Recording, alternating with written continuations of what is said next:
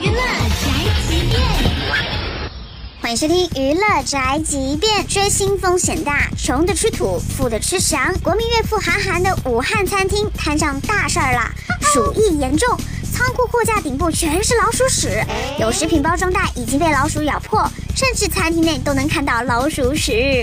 目前因为无证经营被关停。随后网友补刀。韩寒的餐厅南京店还有虫子，唉，难受香菇。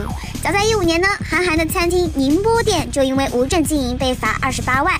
今年八月份，宁波店关门大吉之后，宁波店的供应商讨债无门，便逃到杭州去了。即便状况频出，仍然挡不住人满为患。大多数是为了仰慕韩寒而来，为了大吃一顿花一两个小时等位都是正常现象。但是这次突然爆出这么多老鼠屎，的确让吃瓜群众大吃一惊。哼，没有想到你是这样黑心的韩寒，我感到很悲哀。这是本的节饭和发来报道，以上言论不代表本台立场。